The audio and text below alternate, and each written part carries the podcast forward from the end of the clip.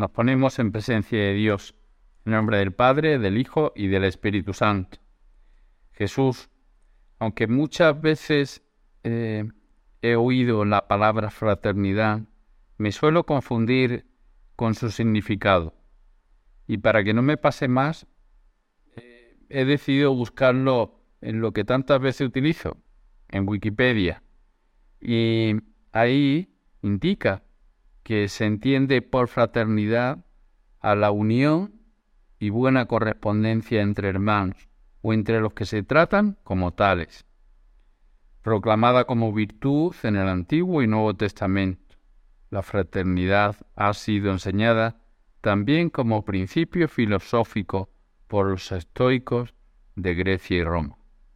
Hay que ver, hasta los estoicos, los que soportan todo por su fortaleza y, su dominio de, de sí mismo.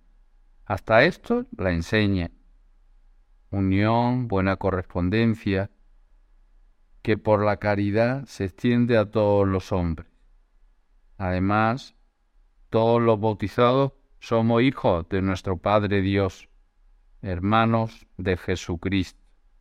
Gracias, Dios mío, por ser mi Padre y por ser hermano de Jesucristo.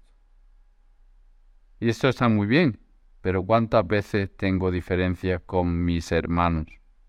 El cariño, el respeto, la ayuda.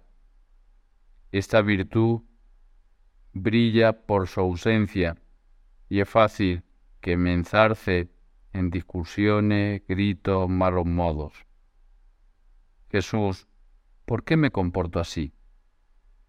Pues me parece que es porque quiero a los demás, pero los quiero como a mí me parece y no como son.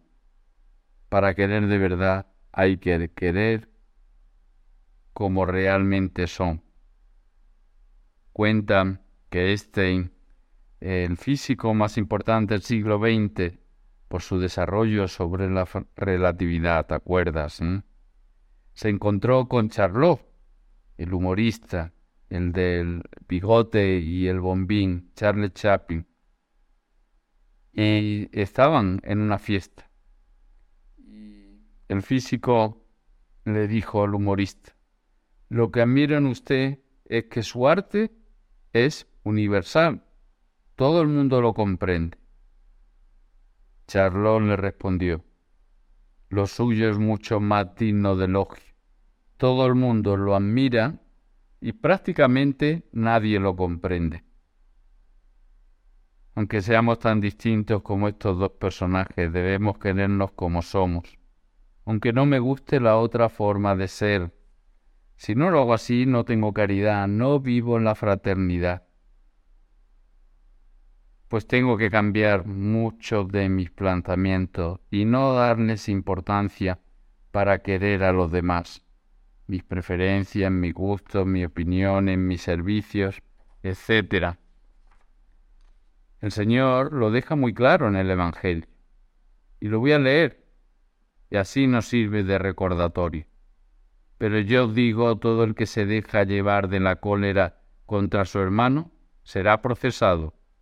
Y si uno llama a su hermano imbécil, tendrá que compadecer ante el Sanedrín. Y si lo llama necio, merece la condena de la guena del fuego. Por tanto, si cuando vas a presentar tu ofrenda sobre el altar, te acuerdas allí mismo de tu hermano, que tu hermano tiene quejas contra ti, deja allí tu ofrenda ante el altar y vete primero a reconciliarte con tu hermano, y entonces vuelve a presentar tu ofrenda querer a todos y de modo especial a nuestros hermanos. También supone perdonar, no guardar rencor, tener un corazón misericordioso. Cuando perdonamos, qué paz se nos queda. Esa paz eres tú, Jesús, que está conmigo. De la misma manera que nos encanta que nos sirvan, que se preocupen de nosotros, así lo debemos hacer también con los demás. Ellos nos esperan. Se cuenta que durante la Primera Guerra Mundial uno de dos hermanos que combatían en la misma compañía fue abatido por el enemigo. El otro hermano a duras penas pudo escapar, pero nada más terminar la batalla pidió permiso a su capitán para intentar recuperar el cuerpo de su hermano. No tiene sentido, está muerto. Puede que no lo esté, señor, contestó el hermano. Si no lo está, le quedará poco tiempo de vida.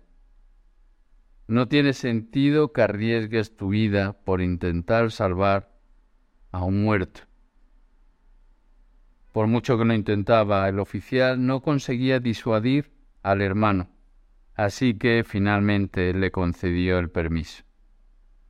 El hermano se adentró en el campo de batalla y regresó al campamento con su hermano a hombros. Acababa de fallecer. ¿Ves cómo no tenía sentido? dijo el oficial, el que arriesgaras tu vida por nada. No es verdad, señor.